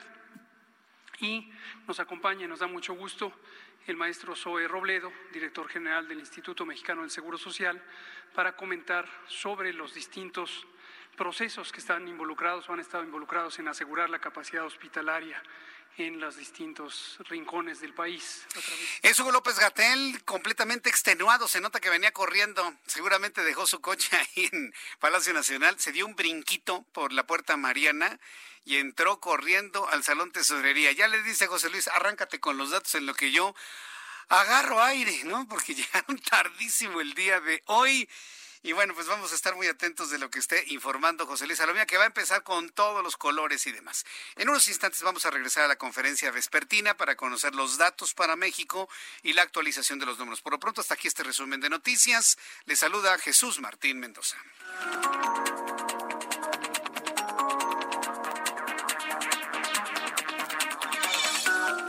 Ya son las 7 con 10, las 19 horas con 10 minutos hora del centro de la República Mexicana.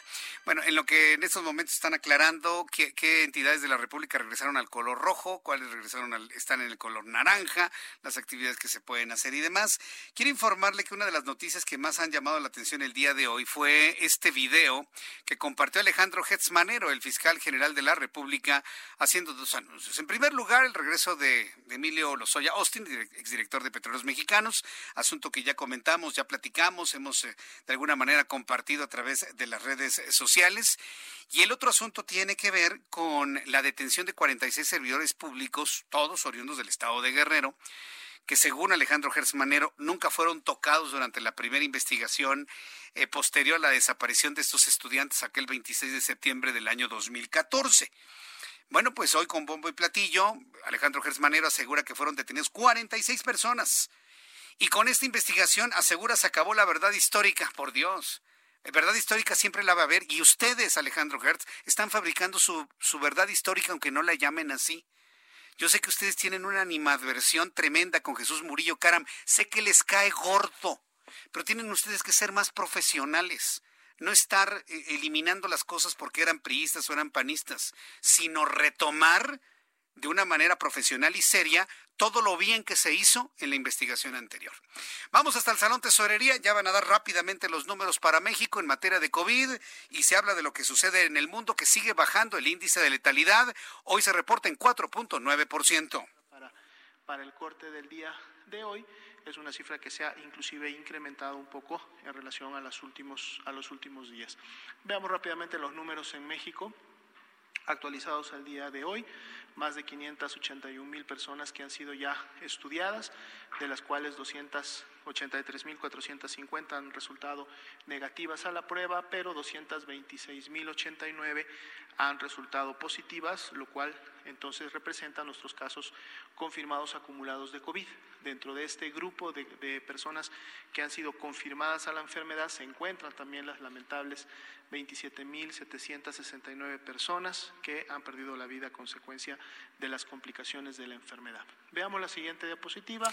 Hoy, pero rapidísimo se fue. La noticia es que se han sumado a la lista de mexicanos muertos por COVID 648 personas. Ayer teníamos 27.121, hoy hay 27.769. 648 personas más han fallecido por COVID-19. Ayer había 66.910 eh, sospechosos, hoy hay 72.041 ¿Se ha quedado igual o subió la cifra? Subió. Ayer había 220.659 personas transmitidas, hoy hay 226.089. ¿Se quedó igual o subió? Subió. Ayer había 23.389 activos, hoy hay 23.782. ¿Se quedó igual o subió? Subió. Ayer había 27.121 mexicanos muertos, hoy hay 27.769. ¿Quedó igual o subió? Subió. ¿La curva es plana o está subiendo? Está subiendo. No hay ninguna curva plana. Es más, ya, ya el discurso, inclusive hasta del, del eh, señor que está en campaña todas las mañanas en el Palacio Nacional, ya eliminó la parte de, de, la plan, de la curva plana, o de la plana curva, voy a decir, no, de la curva plana. Curva plana es una línea. Si es curva, es curva, ¿no? No existen las curvas planas. Una curva plana es una línea. ¿Alguien le puede decir que ya no digan esa tontería? Sí, por favor, que ya no digan esa tontería. Yo creo que alguien ya se los dijo, ¿no? Bueno, 27.769 personas han fallecido. Eh, y hay 20, 200, permítame tantito, 226.089. Nos da un índice de letalidad en México del 12.28%. 12.28%, prácticamente igual que ayer. 12.28%. En México no baja la letalidad. ¿eh? En el mundo sí está bajando. Hoy se reporta de 4.9 la letalidad por COVID.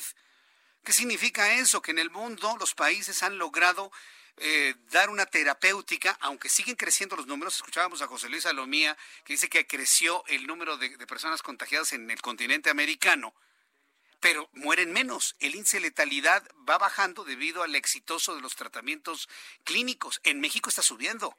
Seguimos en 12.28 y en el mundo es de 4.9%. Y esa comparación y esa reflexión no la hace la Secretaría de Salud, pero ni con chochos, ¿eh? ni aunque se les pidan. Y ninguno de los... Eh, lambiscones que luego llegan a estar ahí, no todos, pero sí hay muchos lambiscones ahí, el del moñito, el del bigotito y el que se pinta el pelo y el que lleva la camisa rara y demás, son incapaces de preguntarles por qué en México sigue el índice de letalidad por arriba del 12%, mientras que en el mundo va bajando y ya vamos en 4.9%. Jamás escucharemos esa pregunta. Ay, Jesús Martín, vaya usted y pregúntales. No, no, ¿para qué? ¿Para que me den la vuelta? ¿Para perder mi tiempo? No, no, no. Lanzamos la pregunta aquí, se enteran, ¿eh? se enteran, se enteran por supuesto, pero sigue sin existir respuesta a esas preguntas. 27.769 mexicanos han fallecido por COVID-19. El reloj marca las 7.15, las 7.15 horas del centro de la República Mexicana. Bueno, le platicaba de Alejandro Gertz Manero que además de dar a conocer el asunto de Emilio Lozoya, pues hoy habló de detenciones de funcionarios públicos en Guerrero que estarían vinculados en conocimiento, que son piezas clave y fundamental para conocer lo que pasó aquel 26 de septiembre de 2014 con los desaparecidos de Ayotzinap. Alejandro Hertz, titular de la Fiscalía General de la República, aseguró que se ha terminado la llamada verdad histórica Qué pueril es eso, ¿eh? En el caso Ayotzinapa, durante una videoconferencia este día, Hertz Manero informó que como parte de las investigaciones se han solicitado 46 órdenes de aprehensión, eso es lo importante, 46 órdenes de aprehensión contra funcionarios de Guerrero, quienes presuntamente están vinculados con el suceso, y de esta manera lo dio a conocer en este video que subió a sus redes sociales. Nuestra investigación continúa y a finales de esta semana esperamos poder judicializar a otros funcionarios de diversos niveles, así como para dar mayor información sobre los restos humanos que fueron enviados a la universidad ya señalada, con referencia a los sitios donde fueron encontrados y en diligencias absolutamente apegadas a derecho. La información de todo el trabajo realizado que ha permitido identificar esta desaparición forzada y las conductas de delincuencia organizada correspondientes, el fiscal de Ayotzinapa, el maestro Omar Gómez Trejo, habrá de hacer una referencia pormenorizada conforme a la autoridad los vaya permitiendo, para que de esta nueva etapa se pueda manejar ya con absoluta transparencia y con toda legalidad. Se acabó la verdad histórica. No, no se ha acabado, fiscal, no se ha acabado. Van a llegar a las mismas conclusiones. Y le voy a decir por qué. Porque la Universidad de Innsbruck no se presta a investigaciones ideologizadas. La Universidad de Innsbruck, y lo presenta ¿eh? como si fuera algo nuevo, y no es cierto. Quienes vivimos en el año 2014 toda esa investigación, sabemos que Innsbruck, La Universidad de Innsbruck fue fundamental en determinar que los muchachos, tristemente, fueron todos quemados en el basurero de Cocula. Se encontraron huesos, los mandaron a Innsbruck, están muy quemados. Ah, pues vamos a tener que utilizar un análisis de ADN mitocondrial. ¿Sabe lo que es eso, no? Todas nuestras células tienen un material genético en el núcleo. Imagínense como un huevo estrellado y la yema es el núcleo. Adentro está el material genético tuyo, tuyo, tuyo, tuyo, la instrucción para generar a una persona nueva como usted. Dentro del citoplasma se encuentran los organelos celulares y uno de ellos se llama mitocondria que es la que ayuda a la respiración y a la generación de, los, eh, de las moléculas de ATP que le dan energía a la célula. Bueno, pues esa mitocondria tiene un ADN propio. En realidad no llega a ser un ADN como tal, es un RNA o un, eh, un material genético propio sencillo. Ah, bueno, pues la Universidad de Innsbruck tiene la capacidad tecnológica para poder identificar material genético del núcleo de la célula y el material genético del organelo conocido como mitocondria.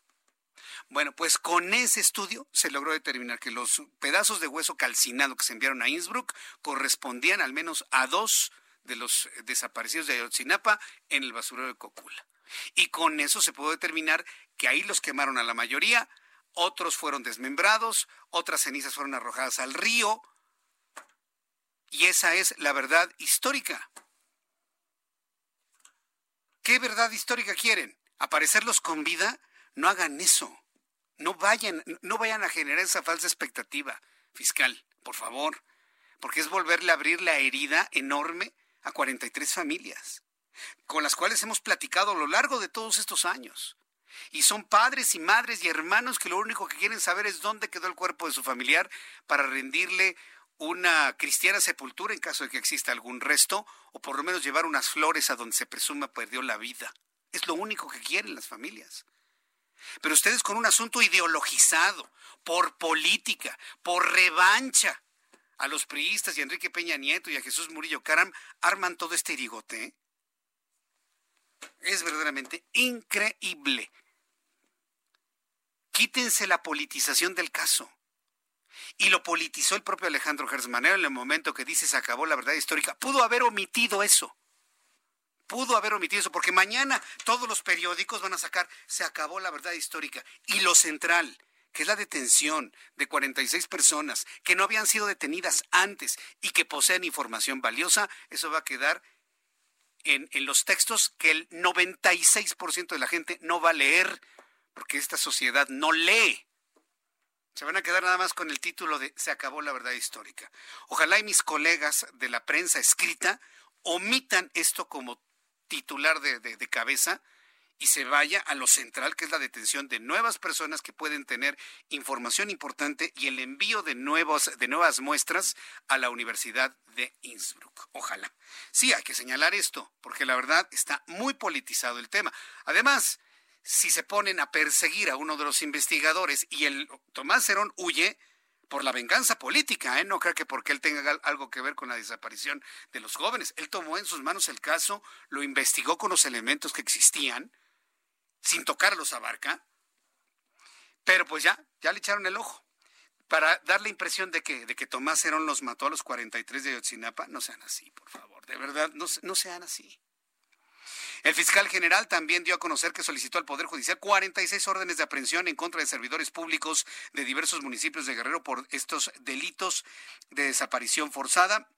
Señaló que Tomás Cerón huyó del país que estas órdenes se unen a las presentadas en el marzo pasado y están buscando a Tomás, dice Tomás Zeta, pero todos sabemos que se llama Tomás Cerón. El fiscal general señaló que Tomás Cerón ya cuenta con ficha roja de Interpol para su localización a nivel internacional. Y si lo, ubican, lo detienen, lo traen a México, ¿qué? ¿Qué esperan que diga? ¿Yo maté a los 43? No, no, no. Él realizó una investigación con los elementos que tenía. Escuche lo que dijo Alejandro Hertz Manero sobre este particular. Esas órdenes de aprehensión solicitadas se unen a las ya obtenidas el pasado 10 de marzo en contra de funcionarios de la Procuraduría General de la República, entre ellos Tomás Zeta, quien huyó del país y que ya cuenta con orden de aprehensión y ficha roja de Interpol para su localización a nivel internacional y su extradición correspondiente. Esto es lo que señaló Alejandro Hertz Manero. Bien, pues este, espero que pronto terminen las venganzas políticas y se vayan de lleno a la investigación de lo que pasó con esos 43 muchachos. Para que sus familias tengan, si los muchachos están muertos, tengan tranquilidad su alma y para que las familias sepan qué hacer, qué, pedir, qué exigir, qué restitución pedir y sobre todo lo más importante, en dónde rezarle a esos jóvenes que perdieron la vida metidos entre un fuego cruzado, no porque hayan muerto por las balas, pero sí un fuego cruzado entre grupos antagónicos de narcomenudistas, que es lo que también se supo en la verdad histórica. Bueno, son las 7.23, las 7.23 hora del centro de la República Mexicana verdaderamente interesante este, este, asunto.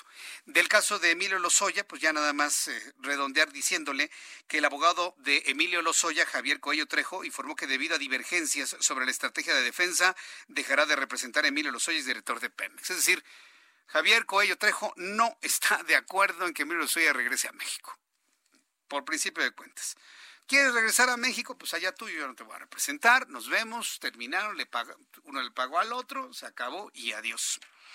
Mediante un comunicado, el abogado afirmó que la decisión fue tomada de común acuerdo con Lozoya Austin debido a la divergencia sobre las decisiones en estrategia jurídica tomadas y es que decidimos apartarnos de la defensa y así desearle a Emilio y a toda su familia una buena conclusión favorable en beneficio de sus intereses, indicó muy políticamente el abogado. Qué asunto. Eh? Voy a ir a los anuncios después de los mensajes. Voy a regresar un momentito a la conferencia vespertina, donde hace una exposición en estos momentos el director del Instituto Mexicano del Seguro Social, Zoe Robledo, quien, bueno, pues se ve visiblemente ya recuperado de los, de los síntomas por COVID-19. En estos momentos, Zoe Robledo, quien es el director del Seguro Social, está haciendo un balance de los hospitales en reconversión para atender a pacientes con COVID-19. Regreso con esos asuntos después de los mensajes y le invito para que me escriba en mi cuenta de Twitter, arroba Jesús Martín y a través de YouTube tenemos un chat en vivo donde me puede preguntar lo que usted quiera. Jesús Martín MX en YouTube. Escuchas a Jesús Martín Mendoza con las noticias de la tarde por Heraldo Radio, una estación de Heraldo Media Group. Heraldo Radio.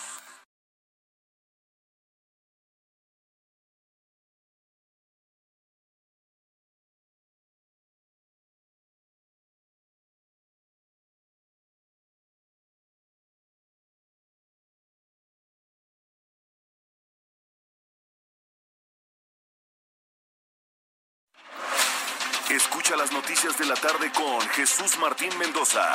Regresamos.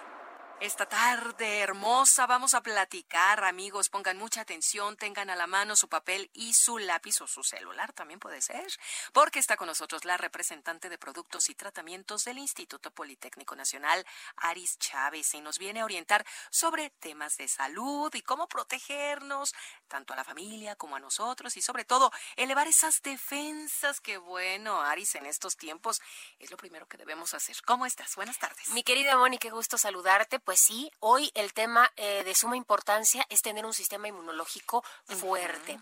Ese es el que nos va a proteger de actualmente virus, bacterias y todo lo que respiramos y tanto miedo nos da. Pero hoy tenemos una buena solución. En el Instituto Politécnico Nacional hemos estudiado a fondo las propiedades del ajo negro y creamos un tratamiento al cual también le agregamos colágeno, mm. cartílago de tiburón mm. y esto nos brinda todos los nutrientes que necesitamos porque nos hemos, hemos dado cuenta a lo largo de los años que existen pacientes que tienen un sistema inmunológico débil debido a la mala alimentación, la falta de vitaminas, la contaminación, el estrés. Por eso este tratamiento es tan completo y es de suma importancia. El ajo negro tiene 100 veces más propiedades que un ajo normal. Mm. Esto nos ayuda primero a reforzar nuestro sistema inmunológico y de esta manera vamos a poder prevenir y combatir cualquier enfermedad respiratoria, hablando de gripe, asma, influenza, bronquitis, etcétera. Y también nos ayuda a limpiar nuestra sangre. Una cápsula diaria nos ayuda a mejorar el funcionamiento del hígado, a regular nuestra presión arterial, a disminuir niveles de colesterol, de triglicéridos y glucosa en sangre. Por eso es 100% recomendable para pacientes con diabetes. Y como viene adicionado con colágeno, Tú me comentabas el otro día que qué tal la piel. Sí, pues la verdad. veo. Es que bastante bien, Sí, tomar colágeno todos los días, pero también es muy eficaz para mejorar nuestras articulaciones, para desinflamar y aliviar el dolor causado por problemas de artritis. Qué maravilloso esto que nos dices. ¿Cuántas personas no, no están sufriendo en este caso de la artritis? Aris, ¿quiénes podemos tomar el ajo negro? Porque surge por ahí esa pregunta, ¿no? A lo mejor el pequeño de la familia o el adulto mayor. ¿Quiénes?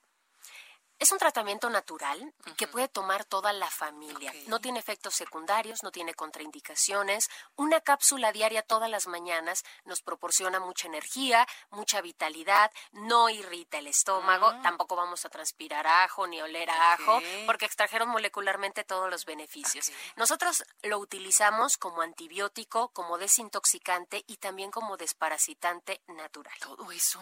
Es un tratamiento muy completo, Oye, definitivamente. no, de verdad, amigos, que si no marcamos en este momento nos perdemos de una super promoción, pero además de eso, de una bondad, la maravillosa que tiene el ajo negro. Mi querida Aris, ¿cómo adquirimos este tratamiento?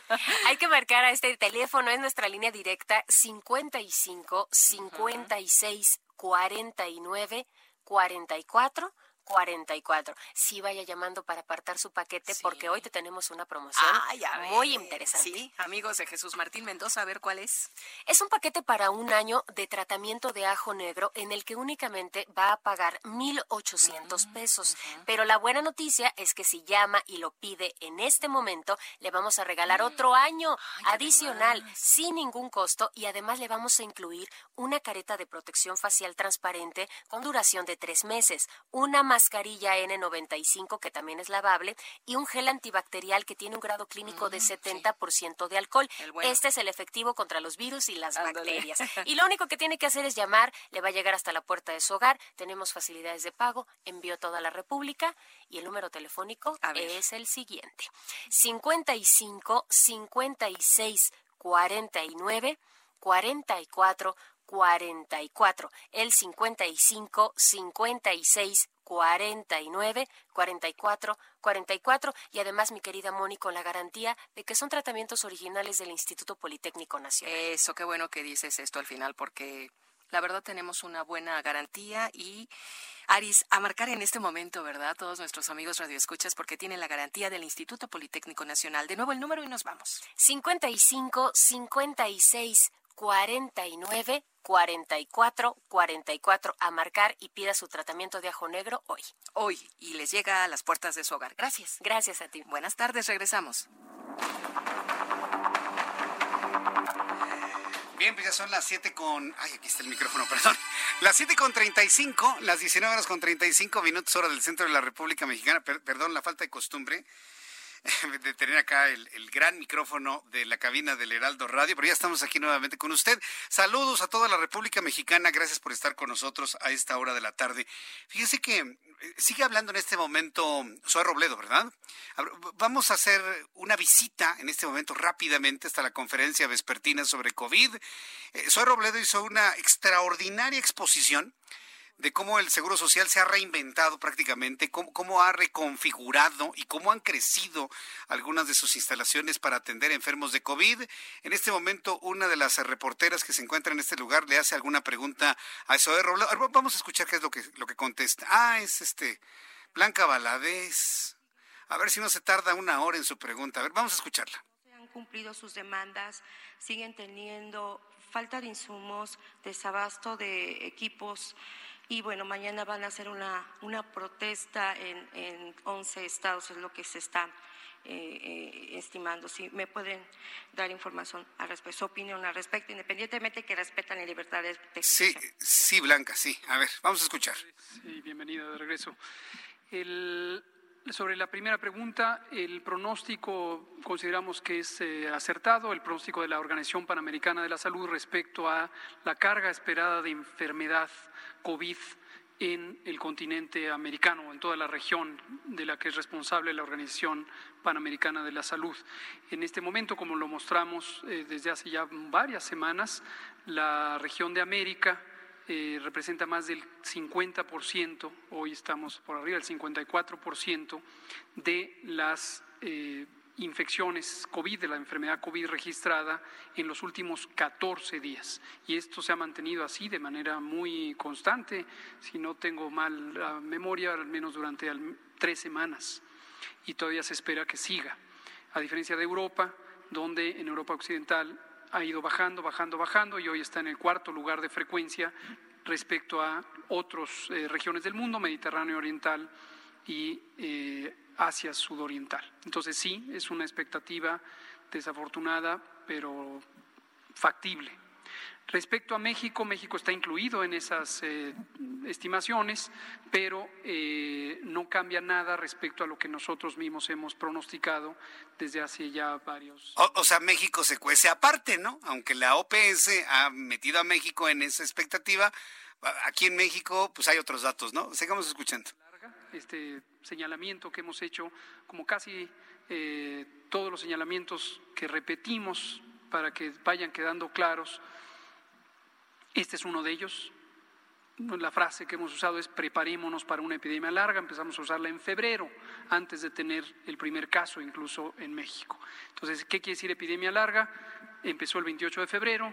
Las proyecciones o predicciones matemáticas sugieren que se podría prolongar hasta octubre, octubre, concretamente Jalisco y Monterrey, eh, bueno, Nuevo León siendo los dos estados que entrarían y terminarían al final de esta epidemia.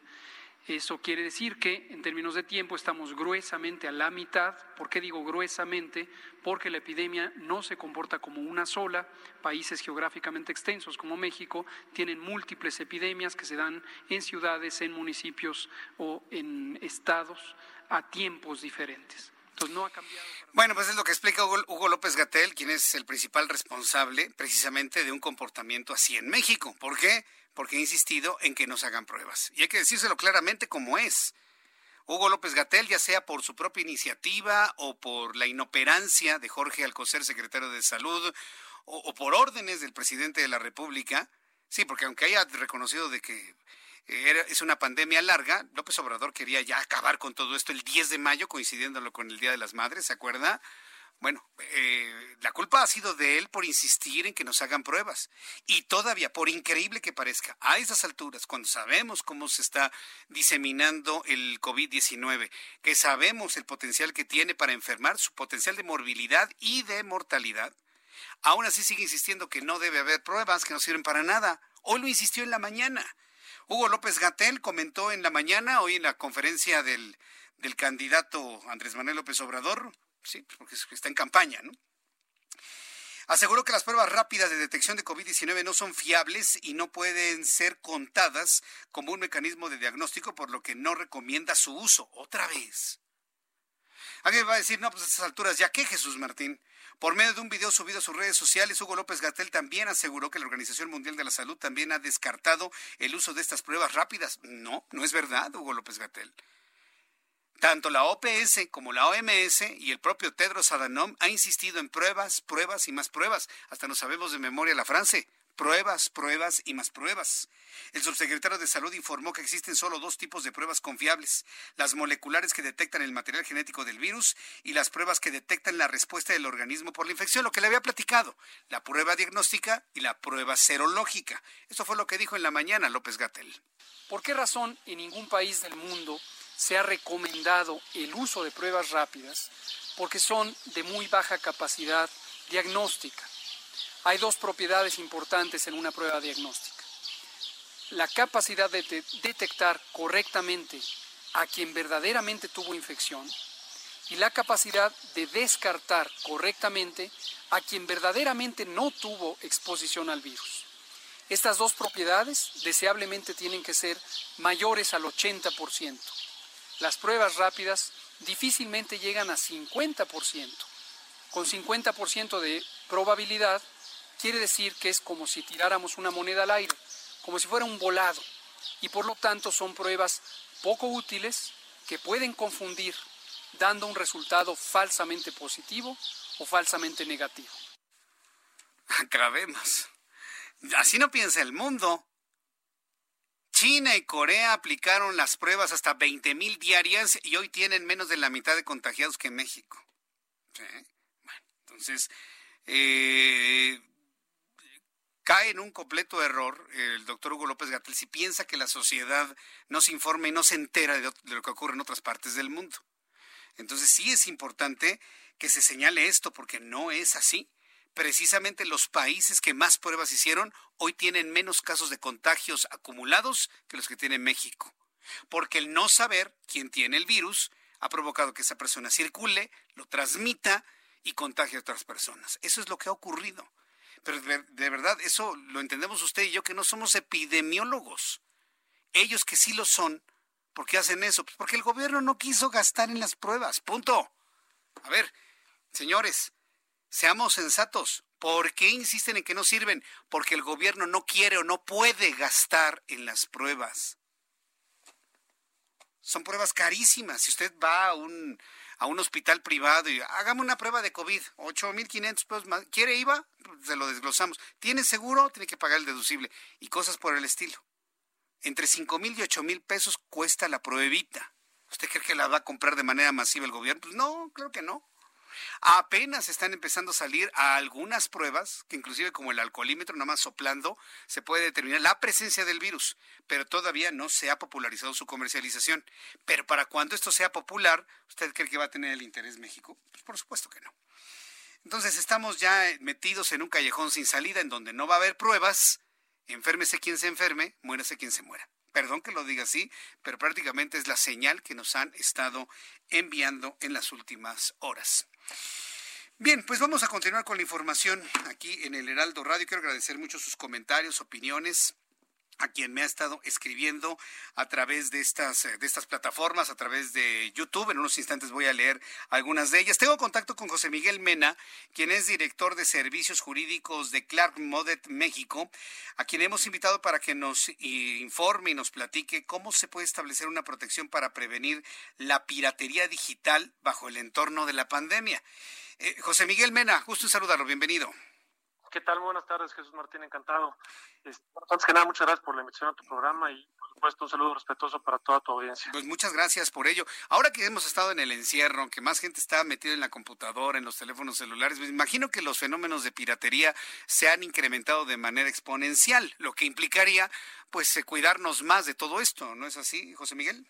Sí, efectivamente. Eh, por a partir del confinamiento sí se ha visto un incremento muy acelerado eh, del uso de las tecnologías. Este, en particular, en, la, en la, las empresas comienzan a o, o, terminan por migrarse por completo al comercio electrónico como una de las maneras este, pues, más efectivas de continuar con sus operaciones. El problema es que, evidentemente, con este, con este aumento en la actividad en línea, pues también se han incrementado los delitos cibernéticos. Este, hace poquito estaba leyendo un, un reporte del FBI en donde se indicaba que los delitos cibernéticos aumentaron cuatro veces durante el confinamiento y obviamente dentro de estos eh, ciberdelitos con mayor incremento se encuentran el, phishing, que es este delito de suplantación de identidad de una empresa o de, esto, de altos directivos de la empresa con la cual estafan a la gente, que tiene un aumento del 50% y obviamente también la, la oferta de productos falsificados incrementó en más, más del, del 40%. Entonces sí ha habido este bastante aumento en este tipo de malas prácticas. ¿Cuáles son las entidades más atacadas o, o, o en donde sus productos o servicios han sido pirateados con mayor frecuencia? Fíjate que la falsificación es un problema que, bueno, en el entorno físico, por ejemplo, eh, genera demasiadas pérdidas en las industrias de moda, eh, calzado deportivo, productos de lujo y cigarros pero ahorita actualmente con esta situación y en el entorno digital a partir de la pandemia se vio un incremento muy significativo en las industrias, particularmente en las farmacéuticas, en los dispositivos médicos, en los productos de higiene personal y en aquellos productos de, consumo rápido, ¿no? Entonces son, son este, pérdidas económicas multimillonarias. Eh, precisamente hoy estaba escuchando la sesión de la, de la Cámara de Diputados en la cual se, discutió y aprobó, entre otras, eh, las reformas al Código Penal Federal este, en una intervención se mencionó que el 60% de los productos que se ofrecen en línea son falsificados, ¿no? Y que, el, que el impacto económico en México de este tipo de delitos haciendo hasta casi 43 mil millones de pesos para el gobierno, obviamente a falta de estas eh, obligaciones tributarias. Bien, ¿qué, qué, cómo nos podemos proteger, eh, sobre todo para quien tenga un servicio o algún producto o algo que sea fácilmente falsificable? ¿Cómo, cómo se cuida uno ante este fenómeno? Sí, bueno, de entrada sí es, es importante señalar que, que las marcas, eh, como parte de los activos intangibles de propiedad intelectual, eh, pues representan uno de los valores más importantes de las compañías, ¿no? En algunos casos incluso llegando hasta el 90% del valor, el valor de la empresa. Entonces, este, obviamente ahorita con, con esta situación del, del, entorno digital y con el aumento de los riesgos, este, que dio en este último empujoncito al, al, ecosistema digital, eh, yo sugiero ampliamente que las empresas eh, de cualquier tamaño comiencen a invertir en canales de, comercio electrónico, en, en, ciberseguridad, en herramientas de brand protection, que precisamente estas herramientas de brand protection son las herramientas eh, generalmente impulsadas por inteligencia artificial y machine learning, que básicamente permiten el monitoreo, detección y eliminación de contenido infractor con un solo clic. ¿no? Entonces, este, bueno, creo que son herramientas súper útiles, pero eh, lo que siempre he pensado es que más allá de, una estrategia eh, este, basada en la tecnología que, da resultados cuantitativos, eh, yo sugiero que se haga un enfoque holístico, ¿no? que derive en resultados cualitativos y para el cual es importantísimo contar con un equipo de, expertos legales que puedan analizar los resultados de las herramientas y después poder establecer este, pues, estrategias puntuales para atacar el problema de raíz. Vaya problema que se ha generalizado con este fenómeno que hemos tenido. Bueno, pues, ¿dónde el público puede conocer más sobre estas estrategias, José Miguel Mena? ¿Hay alguna página de internet, redes sociales? Sí, claro que sí. Muchas gracias, este, Jesús Martín. Bueno, realmente Clark Modet es una compañía con más de 140 años de presencia en el mercado europeo y más de 50 en México y precisamente nos, este, nosotros ayudamos a nuestros clientes con estrategias de protección, manejo, monetización y defensa de los activos más valiosos de las empresas, que son los intangibles, y pueden encontrarnos en Twitter, Facebook, LinkedIn, eh, buscándonos como Clark Modet. ¿no? Ahí nos van a encontrar. Clark, ¿cómo se escribe? ¿Con CK o nada más con K? Es C-L-A-R-K-E Modet. Modet. Claro que Modet, México. Muy bien, pues lo vamos a googlear para de esta manera encontrar todas las formas de contacto. Y pues yo agradezco mucho a José Miguel Mena el que nos hayas acompañado el día de hoy aquí en el Heraldo Radio. Muchas gracias. Te agradezco, Jesús un placer. Hasta luego. Gracias, hasta luego. Es José Miguel Mena, director de Servicios Jurídicos de Clark Modet México. Qué problema, ¿eh? No, no, no cabe duda que, como dice el dicho, la, la ociosidad es la madre de todos los vicios. Ahora, mucha gente sin trabajo o con poco trabajo y demás se la pasa más en la computadora, se la pasa más en el teléfono y esto ha generado un incremento en los delitos cibernéticos, entre ellos la piratería, entre muchos otros más, simulaciones, robo de identidades, no, no, no, no, todo un caso. Y sí, es producto de, pues sí, yo entiendo que muchas personas están trabajando a full, home office, sí, eso lo podemos entender perfectamente bien, pero hay muchos otros que están en la ociosidad total. ¿eh? Y buscando la forma de hacer trampas, porque uh, tristemente, lamentablemente, en eso México se pinta solo. Insisto, lamentablemente. Saludo con mucho gusto a Tania Espinosa, representante de, de Viego en México, que es una organización internacional que trabaja con grupos vulnerables de trabajadores. Eh, Tania Espinosa, me da mucho gusto saludarla. Bienvenida, muy buenas tardes. Muy buenas tardes, muchas gracias por el espacio. Eh, estamos muy de alguna manera preocupados para quienes estamos de alguna manera contratando personal de servicio, tengan todas las medidas de seguridad para evitar contagios de COVID, que se contagien y que contagien. En este sentido, ¿qué es lo que está haciendo su organización? Mire, nosotros estamos dando mucho seguimiento eh, a, grupos de trabajadores en particular. Uno de ellos es a los trabajadores de limpia de la Ciudad de México, específicamente a los trabajadores voluntarios. Es decir, en la Ciudad de México, dentro del servicio público de limpieza de la ciudad, hay 14 mil trabajadores contratados, pero 10 mil trabajadores voluntarios que carecen de contrato y de seguridad social. Entonces, en este grupo, que es el más vulnerable dentro de los trabajadores de ese servicio, eh, han habido pues varios contagios, incluso varias muertes, y precisamente ha sido porque, como bien dices, no han habido las medidas suficientes por parte del gobierno para protegerles de, del coronavirus. Entonces son trabajadores que, aunque prestan un servicio público y que son trabajadores esenciales, ya que, pues bueno, ahora que todos estamos confinados sería terrible si no hubiera quien se llevara los residuos de nuestros domicilios. Eh, si bien son, son indispensables, el, el gobierno no, no les protege de ninguna manera. Entonces, te diría que este es eh, uno de los grupos con los que hemos estado monitoreando y hemos estado viendo que hay, bueno, una situación pues terrible porque incluso no hay un censo que nos deje saber quiénes son y cuántos son exactamente.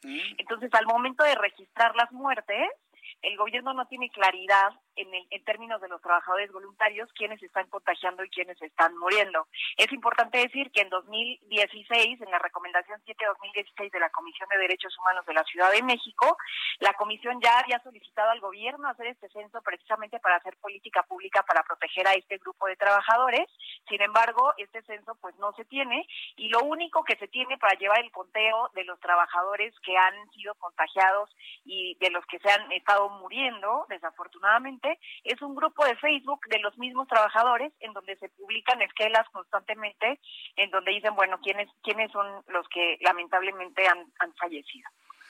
Vaya, pues eh, sí que falta control, sobre todo en el censo y sobre todo saber quiénes están de alguna manera pues trabajando en, en todo ello. ¿Qué, ¿Qué, alternativas hay para poder tener datos certeros sobre la cantidad de personas que están en esta condición?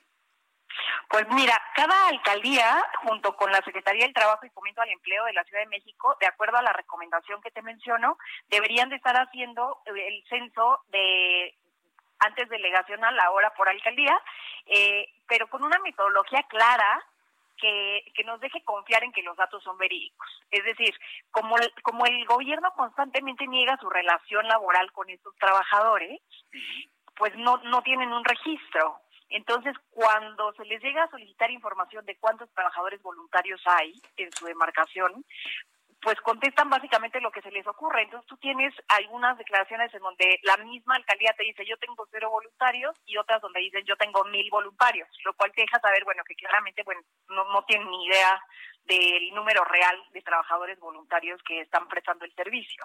Entonces se necesita una metodología clara a nivel ciudad para que todas las alcaldías la sigan y arroje el número real de trabajadores que tienen. Bien, pues eh, Tania Espinosa, yo agradezco mucho toda esta información aquí en el Heraldo Radio. Vamos a estar muy pendientes de... Nos falta mucho tiempo para seguir con la pandemia, así que tendremos una oportunidad futura para volver a platicar sobre el tema. Tania Espinosa, muchas gracias. Gracias. Hasta pronto, que le vaya muy bien. Hasta luego. Están Espinosa de Viego, trabajadores de Limpia y sobre todo los que son voluntarios, ni siquiera censos hay. Bueno, hemos llegado al final de nuestro programa el día de hoy. Antes quiero informarle que Marcelo Ebrard, secretario de Relaciones Exteriores, ha comentado en su cuenta de Twitter lo siguiente, súbale el volumen a su radio. Marcelo Ebrard escribe, les confirmo que hemos recibido invitación del gobierno de los Estados Unidos para visita oficial de trabajo 8 y 9 de julio próximos. Información mañana temprano 1 de julio, día en el que entra en vigor el TEMEX. Saludos. Bueno, pues mañana la conferencia matutina en donde participa el candidato Andrés Manuel López Obrador. Se la vive en campaña, hombre. Va a valer la pena para escuchar a Marcelo Ebrard. Mañana yo le invito que en la mañana estemos muy pendientes de lo que tenga que compartir Marcelo Ebrard secretario de Relaciones Exteriores, para el asunto que tiene que ver con, con esto precisamente, con el... Eh, el, el, Tratado de Libre Comercio y la invitación a los Estados Unidos. Ya me voy, que tenga usted muy buenas noches, nos escuchamos mañana a 2 de la tarde y 6 de la tarde. Esto fue Las Noticias de la Tarde con Jesús Martín Mendoza. Heraldo Radio.